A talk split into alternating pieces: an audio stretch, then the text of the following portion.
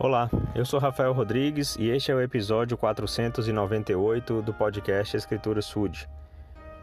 Eu estava a caminho do trabalho e, enquanto parado no semáforo, vi duas jovens e elas estavam para atravessar a rua ali na faixa de pedestres e uma delas conseguiu, a outra se atrapalhou e o semáforo abriu para os carros e ela teve que voltar para trás e elas deram muito, muita gargalhada daquela situação. É, a primeira ficou esperando até que a amiga conseguiu atravessar e elas riram muito. E eu fiquei pensando sobre a importância das amizades. Elas pareciam ser bem amigas.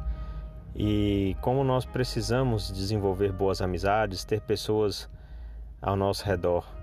E resolvi compartilhar aqui Provérbios, capítulo 17, versículo 17 que diz assim: O amigo ama em todo o tempo, e para a angústia nasce o irmão. Então a gente, a gente não quer passar por momentos de angústia, a gente não quer passar por aflições, mas elas fazem parte da vida e nesses momentos é que a gente vê as verdadeiras amizades, né, que estendem a mão, que é, fazem a, a, algo a mais, e posso até dizer que alguns agem muito mais do que irmãos.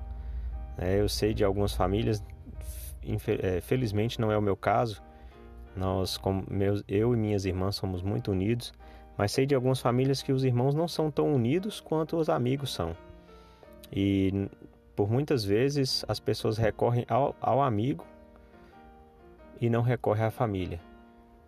Mas por isso é importante escolhermos boas amizades, né? Aquelas amizades que não têm cobrança, que não têm exigência, que aceita a pessoa como é, que ama daquela forma.